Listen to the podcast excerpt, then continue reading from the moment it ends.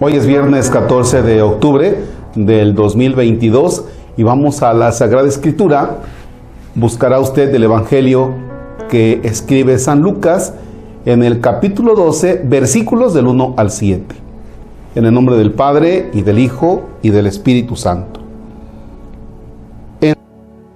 han reunido miles y miles de personas hasta el punto de que se aplastaban unos a otros entonces Jesús se puso a decir, especialmente para sus discípulos, cuídense de la levadura de los fariseos, que es la hipocresía.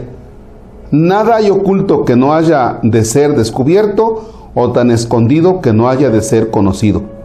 Por el contrario, todo lo que hayan dicho en la oscuridad será oído a la luz del día y lo que hayan dicho al oído en las habitaciones será proclamado desde las azoteas.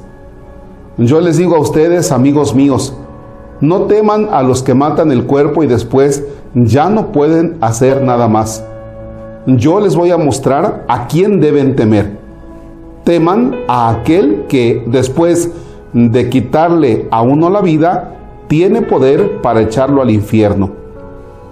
Créanme, que es a ese a quien deben temer. ¿No se venden cinco pajarillos por dos monedas? Pues bien, delante de Dios ninguno de ellos ha sido olvidado. Incluso los cabellos de ustedes están contados. No teman, pues, ustedes valen más que un sinnúmero de pajarillos. Palabra del Señor. Gloria a ti, Señor Jesús. Fíjense que es normal y es por instinto el que nosotros queremos conservar la vida. Entonces, cuando desafortunadamente hay una balacera, lo primero que hacemos es cuidarnos que no nos vaya a tocar una bala perdida o alejarnos del lugar. O si es que hay un temblor, eh, caramba, pues nos asustamos y buscamos algún refugio donde no, donde no corra riesgo nuestra vida. Eh, cuando, por ejemplo, a mí me dan miedo las alturas, vaya, ponerme en la orilla de un cuarto piso, no, o sea, porque por el instinto quieres conservar la vida. Está bien, hasta ahí está bien. Pero nos dice el Evangelio, hey, no tengan ustedes miedo al que les puede quitar esta vida, tenganle miedo al que les pueda quitar la vida eterna. Y cuidado, porque a veces nosotros ya nos acostumbramos a tener contacto con aquellas situaciones o si no tener contacto, a veces ya nos acostumbramos a vivir en alguna situación que nos quita la vida eterna, que sí nos mata la vida eterna. Y no voy a enumerar ninguna, ¿eh? ¿Por qué? Porque esas nosotros las sabemos. ¿Cuáles son? Situaciones graves de pecado. Y sin embargo, a eso no le tenemos miedo. Entonces, merece que nosotros nos detengamos un momento y reflexionemos y que caigamos en la cuenta.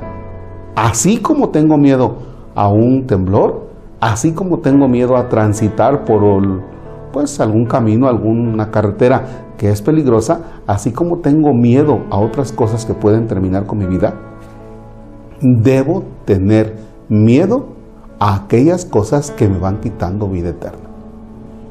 ¿Y cómo debo demostrar mi miedo? No solamente decir, ay, es que yo tengo miedo a, esta situación. Bueno, si ya incurrí, creo que es bueno que nosotros acudamos al sacramento de la reconciliación.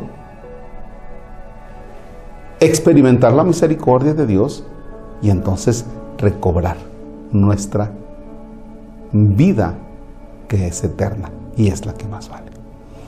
Padre nuestro que estás en el cielo, santificado sea tu nombre. Venga a nosotros tu reino. Hágase tu voluntad en la tierra como en el cielo. Danos hoy nuestro pan de cada día.